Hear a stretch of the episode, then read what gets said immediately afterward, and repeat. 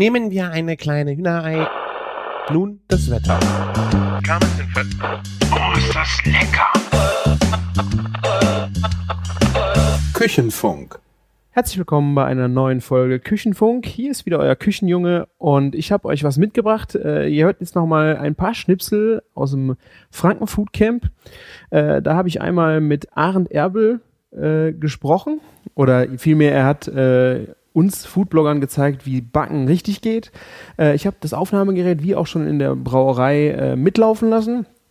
Ihr müsst euch da unbedingt mal anhören, äh, was er über sein Handwerk zu erzählen hat. Ich finde, das ist mindestens genauso spannend wie das Bier, weil wir haben hier wirklich einen Menschen, der für seinen Beruf brennt. Man hat richtig gemerkt, dass dieser Mensch äh, für seinen Beruf lebt. Und äh, das haben wir ja schon anklingen lassen bei Martin, äh, dass er seinen äh, Sauerteig mit ins Kino genommen hat, um ihn dort auch äh, der Zeit entsprechend auch immer wieder zu füttern.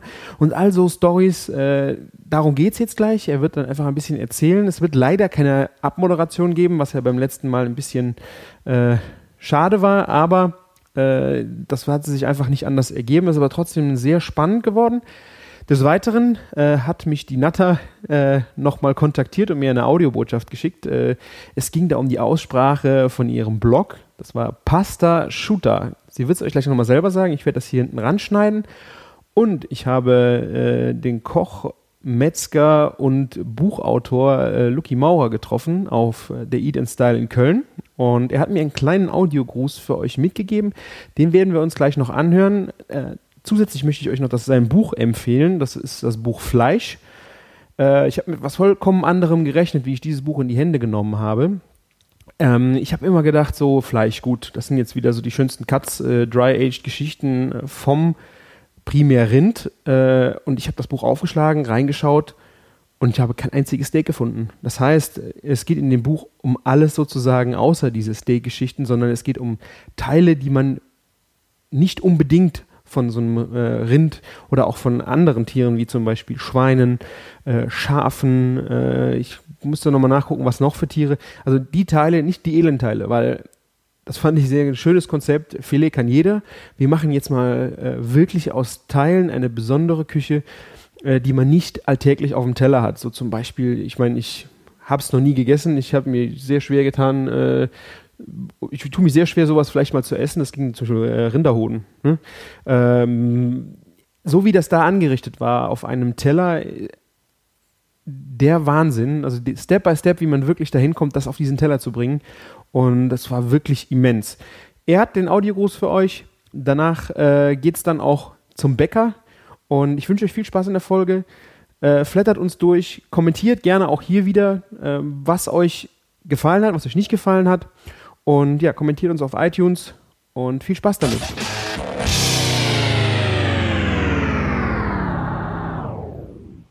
Hallo Christian, nicht lange überlegen, einfach Pasta Schutter sagen. Pasta Schutter, wie das italienische Nudelgericht, ist lecker und kann man jeden Tag haben. Viele Grüße an die A, dein Podcast macht richtig Spaß.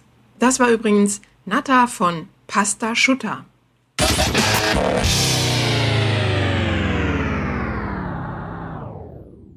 Ja, servus, hier ist der Luki Maurer beim Küchenfunk und zwar gibt's heute eine Anekdote über Rinderzucht in Texas und jeder wollte doch immer schon wissen, wo dieses berühmte Schimpfwort herkommt. Wenn die jungen Stiere nicht kastriert werden oder die Kastration nicht richtig funktioniert hat, dann werden die irgendwann geschlechtsreif und knallen einfach alles, was ihnen vor die Kanone kommt. Am liebsten die eigene Mama und so entstand irgendwann in der Züchtersprache das Wort Motherfucker. Also, das war Luki Maurer für den Küchenfunk. Viel Spaß.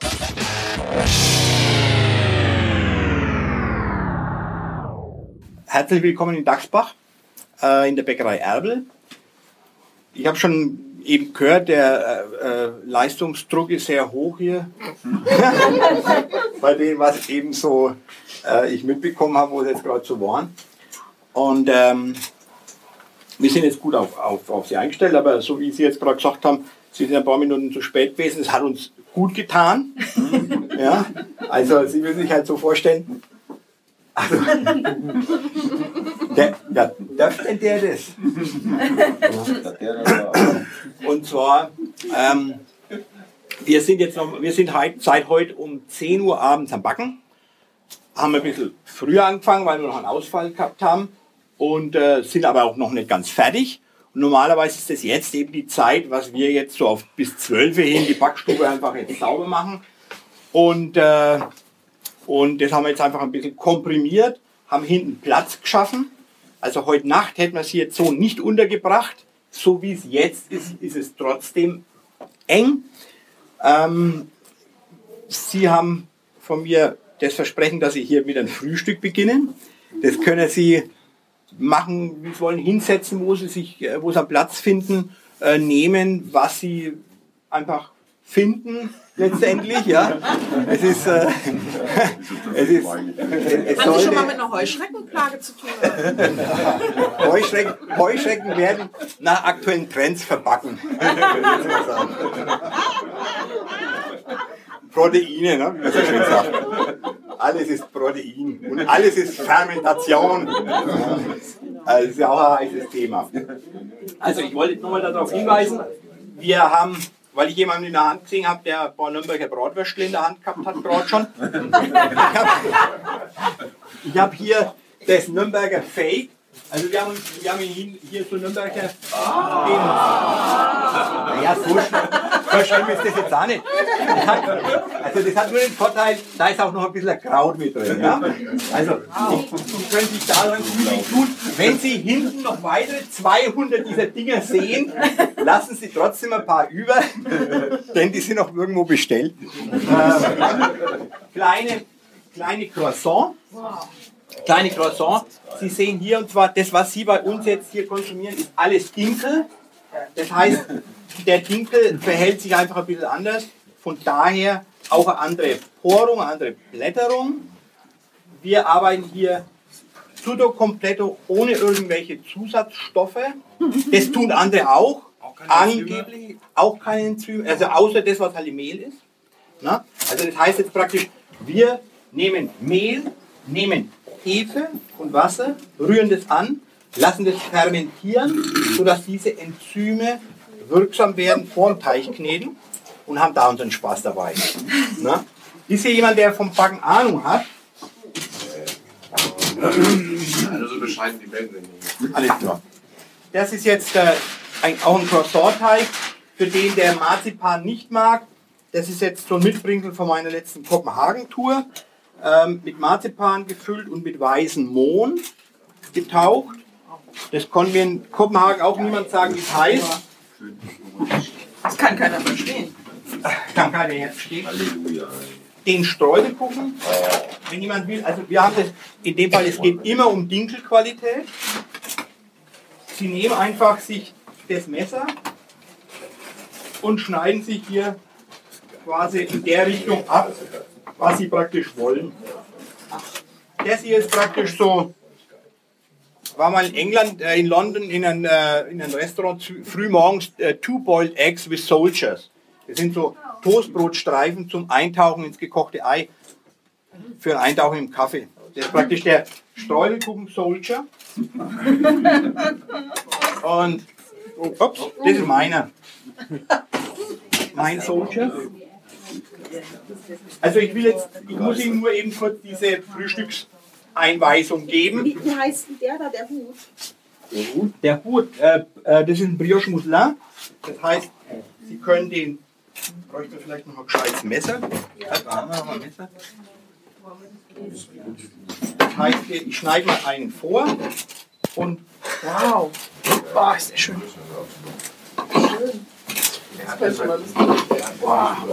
Machen wir mal eben. So.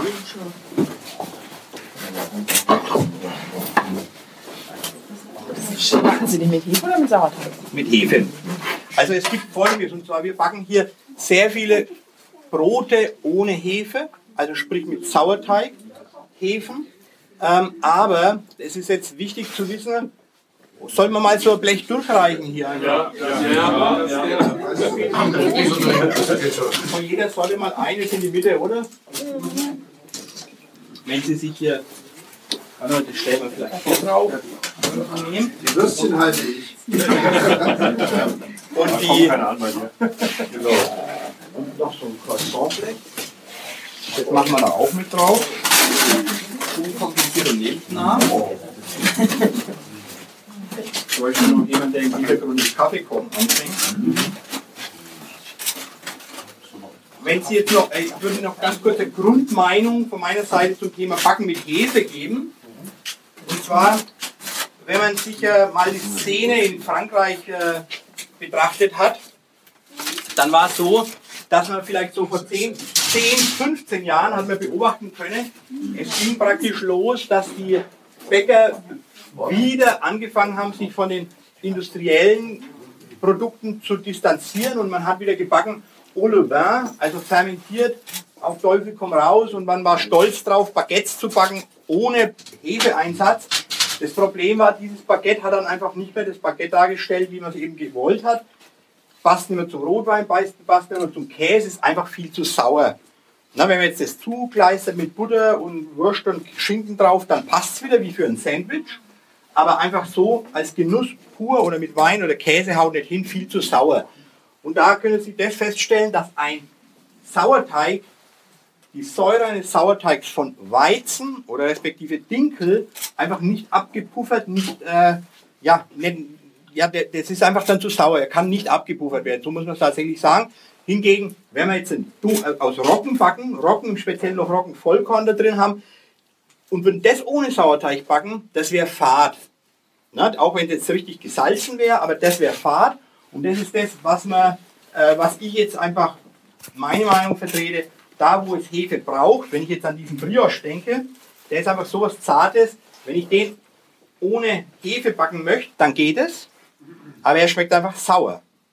Also wir hier in der Bäckerei, wir sind außerhalb von Italien eine ganz wenigen Bäckereien, die Panettone backen. Aber so ein Panettone, den dann die Leute gerne mit nach Italien nehmen sagen die, ja, äh, es ist, also ich muss dazu sagen, also das ist meine Leidenschaft seit 25 Jahren, muss ich so grundgefühlsmäßig, aber da können wir ganz ohne Hefe backen beim Panettone, nur mit Sauerteig. Warum? Weil natürlich viel Zucker drin ist, der dem entgegensteht. Na, wie einfach diese typische süß-sauer-Kombination so haben wir das eben, also natürlich ist das ein Sauerteig, der sehr, sehr mild gehalten wird. Aber der wäre für ein Baguette, mein, wir kennen die amerikanische Szene, ich sage jetzt mal äh, San Francisco Sourdough, Cat Robertson und wie sie alle heißen. Ich habe von denen auch einen Sauerteig da und das Brot hatte ich auch ein ganz frisches Brot das bekommen vor zwei Wochen mal. Das ist einfach sauer. Ne? Also das was, das wo ich sage, nicht für meine Ernährungsgewohnheit, nicht so, dass ich jetzt das an sich jetzt an meine Gäste äh, geben möchte. Das ist jetzt, da beißt man rein und dann ist es, ja, es säuert, säuert, säuert, säuert. Ne? Ähm, so viel nur, weil diese Frage gerade wegen dem, wegen dem Hefeeinsatz war. Äh, wenn, ja, ich meine, ich könnte jetzt einfach weiter referieren, referieren, referieren. Ich möchte, dass Sie frühstücken, dass Sie ein bisschen was einfach für Team bekommen. Ich habe, wenn jemand Mineralwasser braucht, haben wir da ein paar Kästen rumstehen. Äh, es gibt nur naturell, es gibt kein Kohlensäure bei uns leider, aber so ist es. Wir kochen hier noch, die Michaela kocht einen Grüntee und ein wenig Schwarztee und äh, ich kann hier anfangen, ein paar Tassen Kaffee mal rauszulassen. Ich würde jetzt mal so vom Grundgefühl sagen, dass sie halt, wir machen die Tür zur Backstube auf, einfach dahinter gehen, sich ein wenig verteilen, was zu essen, was zu trinken nehmen, vielleicht, dass man mal so 15-minütige Akklimatisationsphase und essen einfach, was da ist und halt solange sie da sind. Äh, hinten backen wir jetzt noch frische Brezel, Laugenbrezel. Ähm, was da, ja, da ist zwar nichts dazu zu sagen. Es gilt halt wie, also andere Kollegen können es nicht glauben, aber in, dieser Back, in diesem Haus gibt es keine Backmittel, Backzutaten in irgendwelche. Es gibt nur Sachen, die ich selber löffelweise essen würde. Na? Und äh, ja, mehr kann ich dazu sagen. Es ist ein langer Weg gewesen dahin. Und ähm, jetzt noch, was ich vielleicht mit Ihnen heute gerne machen würde. Ich habe hinten einen Teig, äh, der ein Sauerteig, der, der, der Sauerteigbrot gibt, wie ohne eben Sauerteigbrot ohne Hefe. Der Sauerteig ist jetzt dann gleich reif. Von dem, äh, da knetet man einen Teig. Dann habe ich äh, Baguette-Teig, Dinkel Baguette-Teig. Da würde ich äh, Sie animieren dazu, mit dem mal zu arbeiten. Und was ich sehr schätze, ist wenn jemand sagt, ich brauche keine KitchenAid, sondern ich knete meinen Teig von Hand. Ich würde äh, Ihnen auch gerne Hilfestellung leisten, wenn wir mal einen Teig von Hand kneten wollen. Also ich finde, wenn man zu Hause jetzt in der Küche ist und fängt jetzt an zu kneten, dann muss man jetzt nicht sagen, oh, ich mache jetzt Pizza, jetzt brauche ich irgendein KitchenAid, schreien sie alle, ja. Und so, ja, kann man einfach ganz easy von Hand machen. Und äh, da würde ich mal einen kneten oder einen kneten lassen vielleicht. Und, und wer möchte, kann es dann auch gern selber tun. Schrei mal, schrei mal laut hier. Ach, ja, bitte. Ja, äh, ich habe hier noch zwei Sachen. Wenn Sie hier sehen, ähm, Haselnüsse stehen hier rum. Da stehen einmal hier, einmal hier, das sind die gerösteten. Und da vorne stehen auch ungeröstete. Wer Haselnüsse schätzt, also wir arbeiten hier, wir, wir sagen nicht, wir arbeiten mit regionalen Zutaten, wir tun es. Das heißt einfach, bei uns gibt es eben Haselnüsse aus fränkischem Anbau, Kürbiskerne aus fränkischem Anbau. Das ist für uns selbstverständlich. Ich selber würde es nie im Laden an die Wand schreiben. Äh, macht keinen Sinn, ne? weil dann stellen wir uns auf die Stufe mit all denen, die sagen, wir arbeiten regional. Ne? Oder ich würde auch nie hinschreiben, auch wenn wir biozertifiziert sind, Bio-Brot, weil dann stellen wir uns auf die Stufe mit denen, die hinschreiben, wir sind Bio ne? und haben halt irgendwie zwei, drei Sorten äh, Bioprodukte im, im Regal. Okay, wie gesagt, bitte einmal so einfach verteilen. Ich würde mir ganz kurz was anderes anziehen, sofern ich was finde. Ich bin jemand, ja, ist ist ein Problem, ist ein Problem, weil ich habe an sich wirklich nur Bäckerklamotten. Das war ernst. Zumindest wo ich.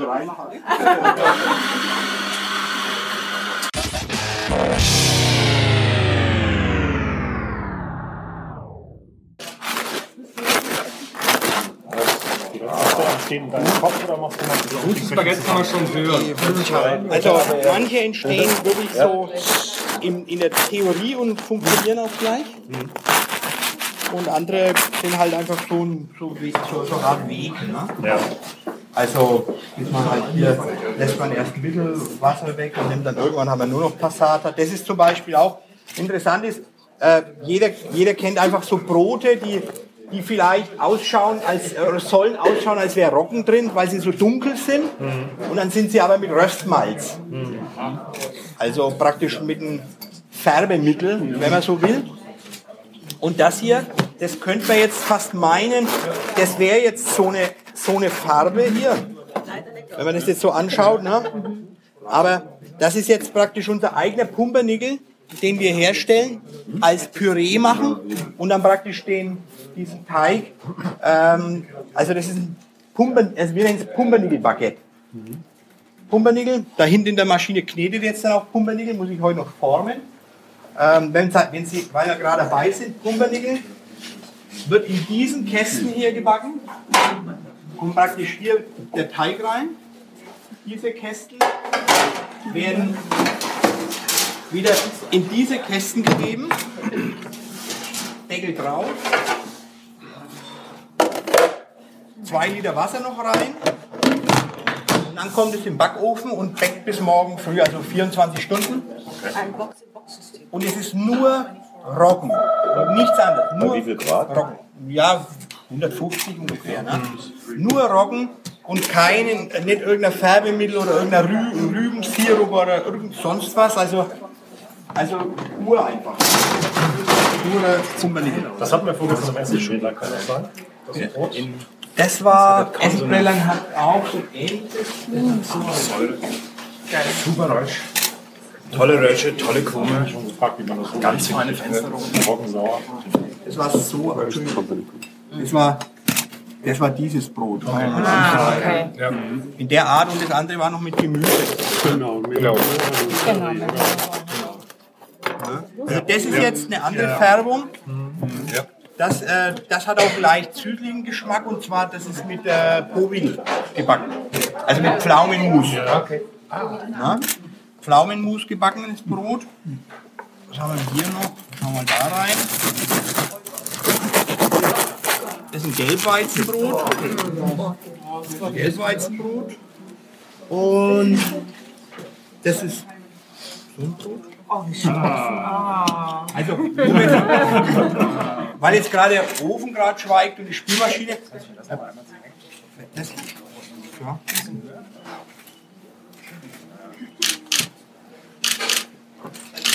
Danke. Und zwar, weil wir gerade jetzt dabei sind, weil die Fragen entstehen, wie entstehen Rezepturen? Vorne übrigens in dem Journal Kulinär, das war vor, vorletzte Ausgabe, war zum Thema, Thema Brotbacken, da habe ich das mal in ein paar Worte formuliert. Also Deutschland schimpft sich ja das Land dieser Brotweltmeister, wie man so schön sagt. Ist natürlich äh, völliger Quatsch. Ne? Es gibt jetzt schon so eine Liste, das, da spricht man von 3000 Sorten Brot. Also wenn wir jetzt uns heute Nachmittag kreativ zeigen würden, dann wären es halt morgen 4000. Ne? Sie sagen, Mensch, machen wir Senf rein, du sagst, machen wir Sauerkraut rein. Es gibt keine Grenzen. Also, ich bin der Meinung, in Deutschland gibt es nicht mehr Sorten Brot als jetzt in Frankreich oder in Polen oder in Österreich, ist völlig egal. Regional spezifisch einfach. Pumpernickel ist eine urtypische Sorte. Diese typischen Bauernbrote, die wir hier haben, sind so typische Sorten. Ähm, man muss sich vorstellen, diese, also ein schönes Beispiel ist auch, wir haben hier ein, ein spezielles weißes Roggenmehl, also nicht das prinzipielle Roggenmehl, sondern auch ein weißes Roggenmehl, das der Müller vermahlen hat, denn hier ist früher ganz wenig Weizen angebaut worden, der Boden war schwach, es gab hier hauptsächlich Roggen, aber auf die Feiertage wollte man auch was Helles, was Weißes, was Festliches haben und dann hat er das Brot vermahlen, sodass, wenn man das mal vorstellt, dass das ein Roggen, ein Korn ist, dann ist im, im Zentrum des Korns ist das Mehl heller. Das kennen wir beim Weizen vom 405er, dem Typen, ne? diese helleste Type. Beim Roggen ist es genauso. Und da hat der Müller im ersten Mahldurchgang hat er diesen Kern separiert. Das funktioniert eben so, weil wenn dieses Brot im ersten Mahlvorgang zerbrochen wird, dann bleibt das Mehl, das Schal nah ist, an der Schale haften und dieser Kern kann abgesiebt werden. Im ersten Durchgang. Deshalb heißt es Vorlauf. Und deshalb kennen wir hier ein weißes Roggenbrot, das sonst nirgendwo jemand anders kennt. Das ist für mich eine typische Brotsorte. Und nicht jetzt irgendwie äh, mit, mit Sonnenblumenkerne oder, oder Aloe Vera oder sowas. Ne? Und deshalb, und das sind die Brotsorten, die wir backen im Verkauf. Aber, und ich habe es vorhin, habe ich mit jemandem darüber gesprochen, wenn wir jetzt Restaurants beliefern, dann ist es zum einen so, dass die Restaurants spezielle Brote brauchen, von der Größe, vom Format, aber auch ganz wichtig, ein Brot ist ja oft oder meistens oder eigentlich immer mehr oder weniger unverändert am Tisch. Und da kann es ja nicht sein, dass jetzt das Tantris dasselbe Brot hat wie der Königshof und der Wernighof und alle haben dasselbe Brot.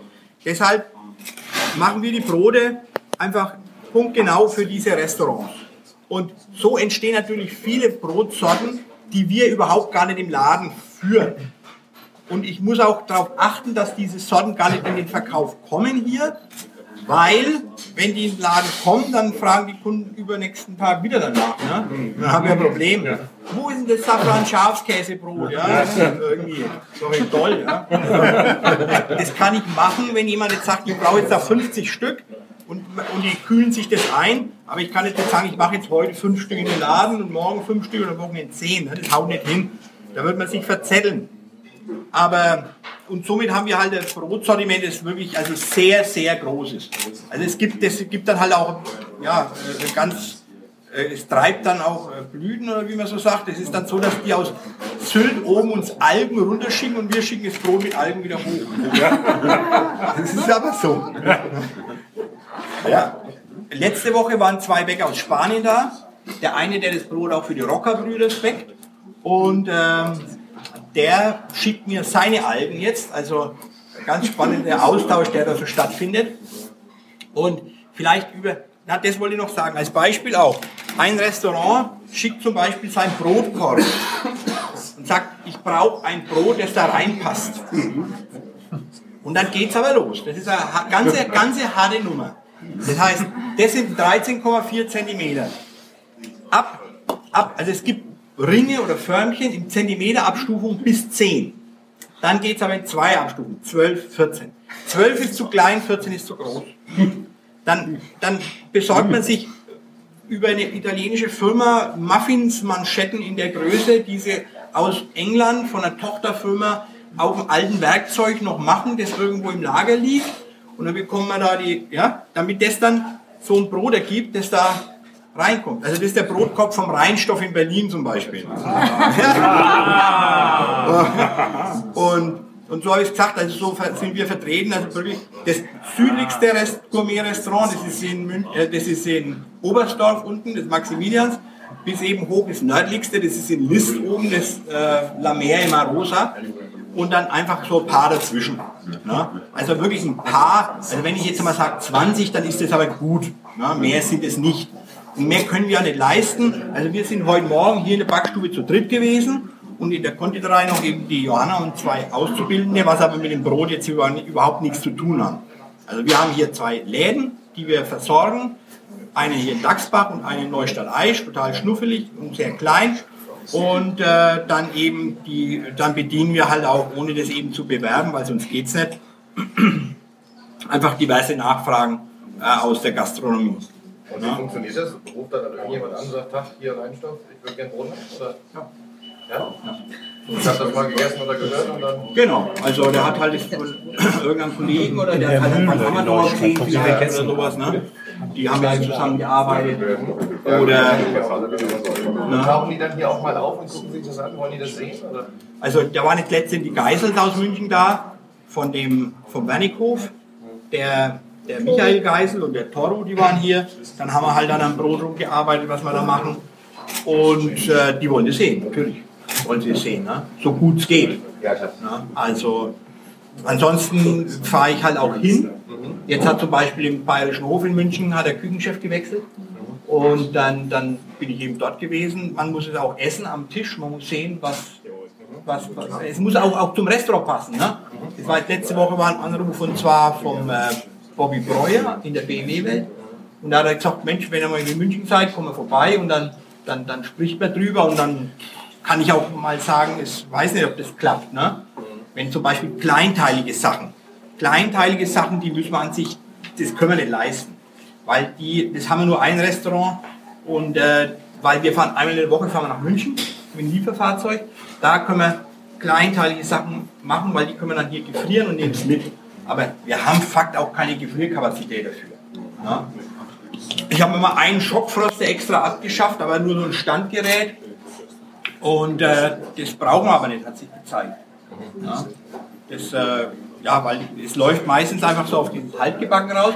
Da wir alles eben von Hand formen und abwiegen, können wir halt die Teige sehr, sehr weich halten. Und dann hat eben dieses Brot halt innen ein, ein unglaubliches Potenzial, dass das eben nicht trocknet. Ja? Und, und dann eben nochmal gebacken werden kann. Aber kannst du das nochmal erklären, das verstehen? Also, ich sag, nein, nein, nein, von Hand aufarbeiten. Wenn wir jetzt Teige von Hand ja. nehmen, dann können wir die Teige viel weicher machen. Ja. Und diese weichen Teige haben einfach mehr Feuchtigkeit. Also das ist halt ein Feuchtigkeitsspeicher, das Brot innen. Und wenn das halb gebacken ist, dann kann man es einfach nochmal backen ohne dass das dann zerbröselt, weil es einfach so weich ist. Ne? Und wenn man es mit der Maschine kneten würde, würde Nein, nein, das, Entschuldigung, das ist, das ist mit der Maschine geknetet. Aber das Kneten, das geht mit der Maschine, aber dann das Abwiegen und das Formen, das kann eine Maschine eben nicht machen. Weil diese Maschine würde einfach sofort verkleben und die müsste dann aufwendigst gereinigt werden. Also das geht nicht. Ne? Also deshalb machen wir das einfach von Hand. Ne? Ja. Und ansonsten zu den die Zutaten, die wir haben. Also wir, wir holen die Zutaten bei unseren Biobauern hier aus der Gegend, im Speziellen zwei, im ganz Wesentlichen einer, ähm, bringen es hier zum Müller, der vermahlt dieses Mehl, lässt, äh, das Getreide lässt er dann durch die Reinigung, ein Teil sackt er uns ab als Körner, alles was Vollkorn ist, vermahlen wir selber. Und alles was Auszugsmehl ist, bekommen wir vom Müller. Aber wir sind jetzt auch da und machen, dass wir uns äh, selber ähm, selber Auszugsmehl auch herstellen mit Siebmaschinen. Das ist jetzt eben gewesen, weil wir jetzt äh, uns beschäftigen mit Dinkel selbst zu entspelzen. Wir haben jetzt 25 Tonnen Dinkel lagernd, aber im Spelz. Und diese Region ist einfach nicht Schwaben. Da gibt es nicht an jeder Ecke jemanden, der Dinkel entspelzen kann. Somit ist es wieder so, dass wir den auch einmal entspelzen lassen. Und wir wollen den aber auch möglichst frisch entspelzen, um, um den dann frisch zu vermahlen. Und wenn wir das mal leisten können, dass wir selbst unseren Dinkel entspelzen, da brauchen wir halt eine Scheune dafür, wo der Platz ist, dann können wir auch darüber nachdenken, auch mal selber ein Püppenmehl fürs Brotbacken zu vermahlen. Wie löst man das, dass da kein Schimmel drankommt und keine Mäuse drankommen? Ja, das ist klar, wie löst man? Muss es lösen. in, in, in Silos, in, Ah ja, in, so. in abgeschlossenen äh, Räumlichkeiten. Ne? Magst du mal runterschalten, das fällt nicht rein. Und äh, es, ja, also wir betreiben da sehr, sehr viel Aufwand. Äh, Sie haben da vorne diese Handmühle gesehen. Daneben steht auch noch ein Mühlstein. Also das ist jetzt so, wir haben diese Steine direkt in der Eifel im, in dem Basaltbruch. Das ist der letzte Basaltbruch, der das hat. Hat diese Steinplatten geschnitten. Dann haben wir uns da Bohrkronen anfertigen lassen, um exakte 50 Zentimeter Steine zu, rauszubohren. Denn der, der Betonschneider, der kann nur 50er Löcher bohren. Aber da haben wir 49er Stein. Also haben wir eine extra Bohrkrone gebraucht. Und dann gibt es noch einen Mühlsteinmacher in Deutschland, der Wolfgang Strakosch, der diese Steine bearbeiten kann. Und der macht dann diese Steine. Warum genau Jetzt, 50? bitte? Warum genau 50 cm? Also was macht der Weil, nee, weil wir haben zwei Mühlen, die wir hatten, von dem vorhandenen Stein, der drin war, auf diesen Stein umgerüstet. Da war der eine war ein äh, 16er Urgestein, in der andere war ein Kunststein und da haben wir umgerüstet. Und jetzt ist dann das Problem gewesen, da haben wir eine Praktikantin aus Japan und die wollte diese zwei Mühlen unbedingt nach Japan mitnehmen. Jetzt haben wir da praktisch den ersten Dinkelbauern in Japan mit Dinkelsaatgut versorgt und mit zwei Mühlen.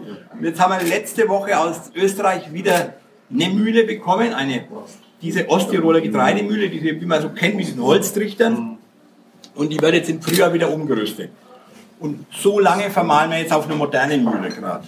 Die steht im nächsten Raum links hinter der Tür, kann man angucken. Also da steht eine richtige hochmoderne Mühle, ähm, aber macht ihre Arbeit sehr gut und das wird mal die Mühle sein, mit der wir dann mal die Vorstufe zu unserem Auszugsmehl machen. Sauerteig, also bitte, äh, ich möchte nicht, dass jemand hier hungrig weggeht. ne? Zu spät. Sie es. Ich habe. Ist Äh, dieses weiße Roggenmehl jetzt nur in dem drin oder äh, auch in dem? nee, das ist hier in keinem dieser Mühlen. Also nur in dem? Nee, in Gar keinem. nicht. So, also- In, kein, in keinem. Ich habe jetzt nur Also, gesagt, das war ich kann ein, das ein Symbolbrot. Ein, ja, das jetzt sagen nur so, dass ich gedacht habe, Mensch, vielleicht ist das ein Brot, das ich mal ganz will. Ne? Stellen sich an. Gut, äh, was ich jetzt als nächstes tun möchte, das ist den Teig kneten für das äh, Sauerteigbrot. Da war die vorhin die Frage nach Sauerteig. Wenn wir einfach ein bisschen aufrücken. Hans, brauchst du mich noch? Ich würde sagen, nee. Ja, bis Dienstag, ne? Ja, dann ist er Nee, bis später. Was sie drehst du, ne? Du musst sie einmal im Hebel ziehen, dann hast du Glück. Kommt da Glück raus. Das ist unglaublich. Der Franke, der macht das Glück automatisch. Fortuna heißt Glück. Hab ich nicht verstanden, Fortuna Düsseldorf. Ja. Fortuna, aber nicht, nicht Glück. Also, das ist jetzt hier ein Sauerteig, hat man schon gehört, der wird öfters über mehrere Stufen bereitet. Also die Stufenzahlen sind endlos. Das, ob ich jetzt da fünf Stufen mache oder vier Stufen, das entscheide ich einfach täglich neu. Na, wenn ich jetzt den Sauerteig, den hebe ich jetzt auf, der kommt in, ins Kühlhaus und mit dem bereite ich dann wieder diese Vorstufen für das Brot am Montag und am Dienstag. Und wenn der jetzt eine Nacht im Kühlhaus ruht, dann säuert er nach, dann ist es für mich schon wieder Grund genug, ein paar Stufen dazwischen sch- zu schalten. Also das heißt, ich bin Sonntag nachts in der Backstube, ich bin immer an sich irgendwie hier. Na, das ist so skurril, dass ich den teilweise, ich musste den schon auch mal mitnehmen. Wenn niemand hier ist, also das ist kein Witz, aber wenn Sie jetzt so, ja, wie man, dass man sich vorstellen kann. Wenn man hier so, das wird jetzt dann am Sonntag angerührt und das könnte man jetzt, wenn es eine kleinere Menge ist, für jetzt, das jetzt für, das für Montag, ich gebe auch kleinere Einheiten, dann könnte ich jetzt diesen Teig hier da drin haben, eine Thermosflasche Wasser und einen Einweghandschuh und dann kann ich das so auch geschehen, das ist jetzt kein blöder Witz, im Kino anrühren. Das merkt niemand, das ist nicht so auffällig. Das ist, nicht, das ist, das ist weniger auffällig als Popcorn essen. Das ist, Also Sie müssen eigentlich nur das Thermo, die Thermoskanne aufmachen, den Sauerteig reinschütten, den AIDS-Handschuh anziehen, durchrühren, den, den, diesen, diesen äh, kleinen Gefäß, das kann man drin lassen, dann das gärt trotzdem, muss man halt dann und die Thermosflasche und dann nimmt man es wieder mit raus. Warum hast du das im Kino gemacht? Ja, es war einfach es war der Zeitpunkt. Ne? Es war der Zeitpunkt. Oder jetzt war im, König, im Königshof Küchenparty und äh, es war hier niemand, äh, der das jetzt machen kann. Dann hat man das halt einfach im Auto dabei. Und äh, da brauche ich halt dann keine Thermosflasche, weil Wasser haben sie in München auch. Ja. Die Temperaturschwankungen sind da nicht so wichtig dann. Also Naja, ich, mache das schon, das passt. Ne? okay. Also wenn der dann der Teig sich kälter, wärmer anfühlt, als er sein soll, dann stellt man ihn kühler. Dieser, und wenn dann dieser Sauerteig angerührt ist und gärt, der hat das Jahr über, ich würde sagen, 50, 100 äh, Stellen hier im Haus, ob in der Wohnung, auf der Fußbodenheizung an manchen Stellen oder hier oben oder am Boden. Also der wandert so und sucht sich so seinen Platz. Ne? Wie alt ist der Sauerteig? nicht so alt. Ja, also dieses, wenn jemand sagt, der ist so alt, ne, äh, ich kann es nicht sagen. Ich würde jetzt mal sagen, er kann sehr alt sein. also ich würde jetzt mal sagen, von meiner Seite ist er vielleicht zehn Jahre, würde ich sagen. Aber da, das ist übrigens ein sogenannter, ich nenne ihn Friendship Sourdough.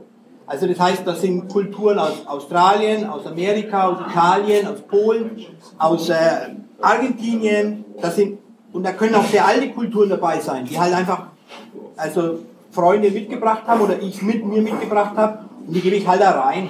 Ja, manche halten die ja getrennt. Also ich kenne das ja auch von, äh, von den Sauerteigfreaks, dass, sie sich von überall die schenken lassen, aber die halten die dann weiterhin getrennt. Keine Ahnung.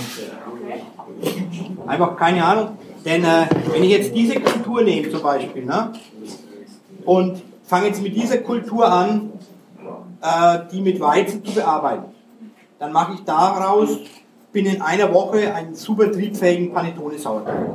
Also so wie die gedacht haben, habe ich auch immer gedacht. Aber man entwickelt sich halt weiter. Also Und auch keine Mutation mehr. Oder die Gefahr, dass das mutiert. das kann ja ich steuern über die Temperatur, ob ich da Fremdgärungen haben möchte oder nicht. Aber ich will nur sagen, ähm, diese, wenn, wenn ich jetzt einen Sauerteig, diese verschiedenen Kulturen, die es jetzt so gibt, wenn ich die nehme und bearbeite die auf diese Art, dann unterwerfen sie sich einfach diesem Schema. Und dann bekomme ich hier diesen Sauerteig genauso wie der jetzt ist, ob der jetzt zehn Jahre alt ist und eine ganz frische Panettone-Kultur von einem Kumpel aus Italien. Ja, also es ist so. Und äh, ich weiß es, weil wir viele japanische Praktikanten hatten und wir mit denen auch immer parallel, weil die sagen, Mensch, wie kann ich einen Sauerteig haben, bekommen? Und dann machen wir einfach, holen wir uns aus der Luft die Bakterien innerhalb von einer Woche und kultivieren die dann in diese Festigkeit rein und dann können wir das beobachten, dass der sich völlig angleicht. Also binnen zwei Wochen ist kein Unterschied mehr. Na? Und, äh, und so genauso ist es, wenn ich jetzt den mit nach Italien nehme. Oder den habe ich letzte Woche eben einen Freund mit nach Barcelona genommen. Und wenn der den Sauerteig dort bearbeitet, wie er es macht, der hat ein ganz anderes Milieu in seiner Backstube. Ich meine, wenn man sagt, die, die, die, wie Sie sagen, Freaks, die jetzt halt zu Hause bei sich in der Küche machen, die haben ja nicht dieses Milieu hier. Ja, das hat man auch oft, wenn Bäckereien größer, größer, größer werden und sind auf einmal auf einer Halle mit 10.000 Quadratmetern. Die haben da Riesenprobleme, dieses, dieses Brot zu backen, wie sie es vorher kannten. Ne? Weil die, die nehmen dann teilweise die alten Brotkörbe, die alten Tücher, so, so, wo, halt jetzt hier Baguettes draufkommen, nehmen die sich alles mit und da versuchen das irgendwie ein bisschen so zu, zu impfen. Ne? Aber es funktioniert halt nicht so.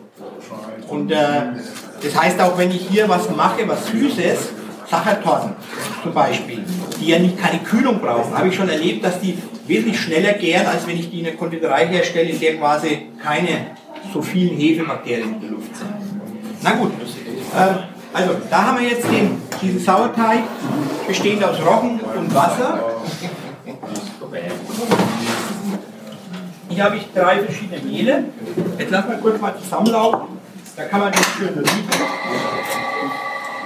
Was halt hier so an Gärgasen ausgetrieben wird. mal kurz hier laufen. Hier haben wir die Knetmaschine, wer es noch nicht gesehen hat. Diese Knetmaschine, die, die arbeitet mit, mit zwei Armen. Das sieht so aus. Das ist jetzt eher für Weizenteige. Und das ist jetzt eher für Roggen und sehr roggenhaltige Teige. Okay, jetzt machen wir hier die Mehle rein. Das ist Dinkel Vollkornmehl. Und alles, was wir halt jetzt hier brauchen. Roggentypenmehl und Roggenvollkornmehl.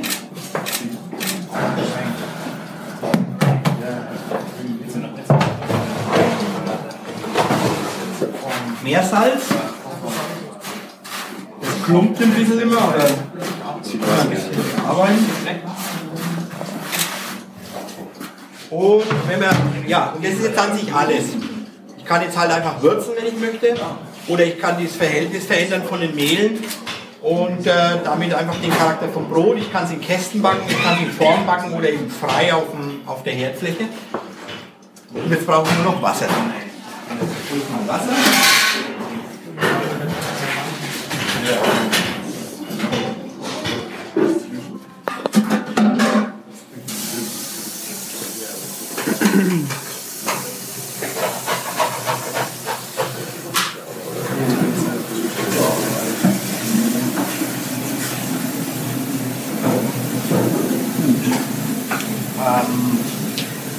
also wenn der Teig geknetet hat, dann ruht er noch ein bisschen.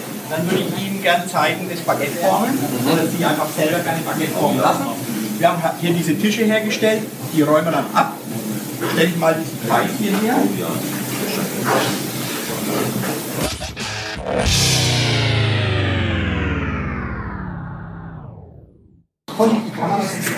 Staub da. Wie gesagt, in der Küche kommt dann ein Spritzer Wasser. Ja, und hier kommt halt Mehl. Ne? Schauen wir mal. Oh, Gut. Zwei, eine, eine ganz, ganz, ganz wesentliche Sache, die zu beachten wichtig ist. Das bedeutet, wenn ich jetzt diesen Teig portioniere, dann ist der jetzt oben klebrig und unten ist Mehl. Dann lege ich den auch wieder so hin, dass er einfach diese Klebrigkeit an der einen Stelle behält. Das ist das eine. Wenn ich jetzt diesen Teig, wenn ich Teig forme, dann gibt es zwei, zwei wesentliche Situationen. Beim runden Teig, wenn wir jetzt mal Marzipan oder ja, Marzipan oder modellierfähige Sachen wie Plastilin, Knetgummi anguckt, machen wir das auf diese Art und Weise und dann gibt bei Marzipan kommt eine Kugel dabei raus, aber beim Teig eben nicht. Beim Teig gibt es einfach keine Kugel. Der Teig, der wird zu einer Kugel, wenn wir diesen Teig praktisch immer wieder falten, immer an dieselbe Stelle falten, immer wieder an dieselbe Stelle falten, dann entsteht eben diese Kugel. Hier. Und wenn es richtig gemacht wurde, wenn es richtig gemacht wurde, dann, dann ist da eine, ich zeige es nochmal, wie ich es meine, dann haben wir da eine Spannung, sodass wenn wir sie ritzen, dass da so wie eine, wie eine Wunde das so aufklaffen würde. Wenn ich das hier mache, da kann ich, da kann ich schneiden und da passiert natürlich nichts, weil keine Spannung ist. So, wie bekommen wir das zustande? Wenn jetzt, wenn jetzt ich das so mache, dann sieht es genauso, dann, dann sieht es zwar sehr ähnlich aus wie dieses hier, aber es ist halt was ganz anderes. Das heißt, ich nehme den Teig und habe Ansicht und arbeite im Prinzip von der, von der Seite. Und arbeite von der Seite und nicht von oben. Ja, ich arbeite es immer wieder nach unten, ne, sodass eben diese Spannung entsteht. Schauen wir mal kurz mal noch. Und wir haben dann hier wieder eben diesen, diese, diese Spannung, die aufplatzen möchte. Ne? Okay, das gleiche, dasselbe ist jetzt dann, wenn es ums Baguette geht. Das heißt, ich kann auch hier wieder, so wie beim, wie beim Marzipan, das so machen. Ja. Aber da kommt halt nichts dabei raus. Das bleibt dann einfach so eine, so eine tote Wurst. Ja. Und Sind wir wieder beim Thema. Eine Dode Wurst. tote Wurst. Und wenn ich jetzt äh, diese klebrige Seite habe und wenn ich es jetzt aber wieder versuche, immer so zu wickeln, dann bekomme ich hier dieses, was aufplatzen will. Und es sieht beim Baguette machen bei mir eben praktisch genauso aus. Also es sieht dann einfach oft so ähnlich aus, dass man das so macht, aber es ist was anderes. Ich mache es ja, ich arbeite eigentlich hier hinten und hier vorne. Und habe dann einfach hier auch wieder diese... Geht das nochmal langsam? Ja. ja, klar, logisch. Das bedeutet, ich arbeite an sich hier und hier. Ja? Hier, der, der, also ich habe von oben mehr oder weniger keinen Druck. Ich arbeite hier mit dem, mit dem Daumen und arbeite hier mit den Fingern. Ja. Und, ähm, und mit, der, mit der restlichen Hand fühle ich. Und ich fühle einfach, wo ich sage, dass er einfach gleichmäßig dick ist. Dieses Ganze. Das, was ich jetzt hier mache, dass ich sage, kann man noch mal ein bisschen so vorformen. Das kann man auch langsam machen natürlich. Also ein bisschen diese Klebrigkeit nutzen, nach innen bringen und, und dann beginne ich zu arbeiten. Da ist es sehr nützlich oder wichtig, dass hier nicht so viel Mehl am Tisch ist. Also das ist zu viel Mehl, wenn ich das sage, das geht nicht. Ne? Doesn't work. Und ich brauche praktisch den, den, den, den Grip des Holzes. Ne? Und ihr seht auch dann, dass wir dann, wir haben jetzt dann unten ist dann dieser Schluss. Ja? Wie man so schön sagt. Mal kann man auch hier bleibt diese Linie sehen. Das ist, weil du es da und da reindrückst jedes Mal. Genau, also in Frankreich haben wir auch oft das, dass, die, dass in Frankreich die, die Baguettes, äh, die, die, die, die, die machen das auf die Art und Weise, aber die haben nicht so weiche Teige. Frankreich arbeitet nicht mit so weichen Teichen. Vielleicht wenige Bäcker bei großen Broten, bei so großen Misch einfach, äh, hat man gern mal einen weichen Teig, aber so einen weichen Baguette-Teig werden Sie in Frankreich sicher nicht finden. Ist natürlich auch das, dass in Frankreich Sie kein Dinkelbaguette finden. Und Dinkel hat einen höheren Eiweißanteil und Eiweiß gerinnt beim Backen, ist denaturiert und wird dadurch auch trocken. Deshalb einfach das weichere, dieser weiche Teig.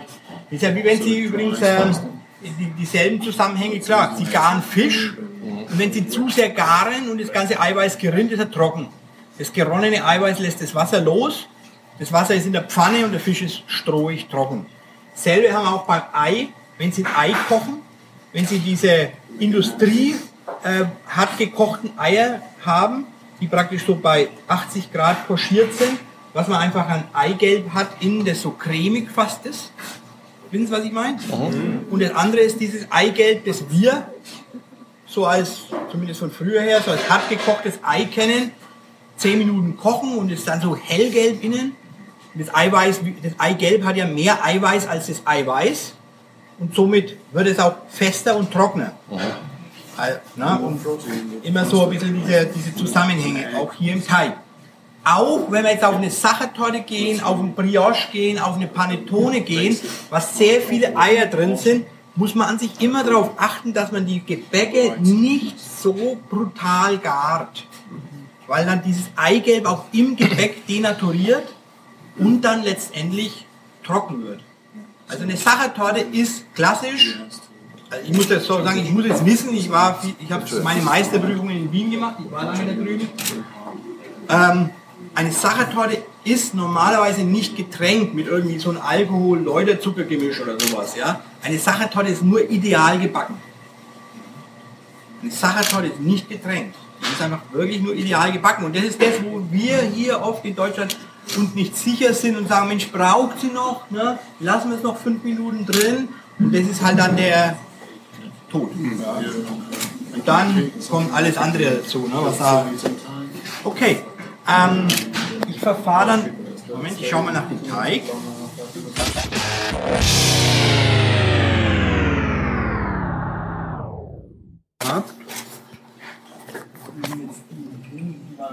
Nicht ganz so breit. Dass ich also, das wohl die richtigen Deckel, die ich da gedacht habe. Also das wird dann hier, das Baguette kommt dann hier in dieses Tuch und äh, geht dann sozusagen auf, wie wir, wir sagen, auf Gare. Was heißt das? Das heißt, äh, dass, wenn ich es jetzt hier so gehen lassen würde, auf dem Blech, dann würde es auseinanderlaufen. Und hier ist es wie in einer Brotform. Das ist an sich so das Ganze. Und muss das eine bestimmte Zeit jetzt liegen, bevor das in den Ofen geht? Oder? Das bleibt jetzt, also für solche Teige hier machen wir den Vorteig am Tag vorher. Dann wird der Teig geknetet, der ist jetzt vielleicht so drei, vier Stunden bei uns in der Regel alt. Dann in dieser Zeit wird ein paar Mal zusammengefaltet, dann eben geformt und wenn er hier aufgegangen ist, dann kommt er ins Kühlhaus, wird da nochmal absteifen lassen und danach äh, gebacken. Also er hat mehrere Kühl- und Warmphasen. Von welchem Zeitfenster redet man denn da? Von welchem Zeitfenster redet man dann da? Ungefähr so einem. Das würde jetzt von der Hefemenge abhängen. Also wenn ich jetzt da, in dem Fall würde ich jetzt sagen, der Teig, hier das kommt Kälte rein. Wenn wir hier morgens arbeiten, dann hat es hier 40 Grad. Ja? Und äh, da machen wir die Türen zu und dann geht es schon sehr schnell. Also eine Stunde vielleicht. Und dann kommt in die Kühlung. Ich habe da, also wegen der Wärme in der Backstube, ich habe mal in Frankreich in der Backstube gearbeitet, da war es folgendes, da wurde dann immer der Brioche oder Hefeteige, die wurden einmal die Woche gemacht. Das war äh, immer Donnerstag. Und die wurden geformt, so nachdem das Tagesgebäck im, im, äh, im Laden war, äh, wurden dieses, diese Hefegebäcke geformt. Und dann ist einfach die, ist die ganze Backstubenmannschaft, sechs, sieben Leute, in die Mittags-, in die Kaffeepause gegangen. Und bevor in die Kaffeepause gegangen wurde, ist hier am Fußboden eine halbe Flasche Spiritus ausgeleert worden, Streichholz hingeschmissen und dann in die und dann in die, in, ins, äh, und dann in, in, die, in die Pause gegangen. Wahnsinn, das war so mit, äh, wirklich explosionsartig ist dann hier warm, ne? Also im Winter, wirklich im Winter, im Sommer nicht, ne? aber wenn es die Situation erfordert, Spiritus am Fliesenboden, anzünden, rausgehen. Das wäre doch super. Nicht so wiederholen wie zu Hause. In Also- Zeiten von Facebook und so einem Scheiß muss das muss alles zumachen. Nee, sagt es keinem Kein Menschen. Also probieren Sie das mal bitte. Ich mache hier auch noch einfach so einen Ach so. Zu Hause in der Küche. Probieren Sie mal einfach schön.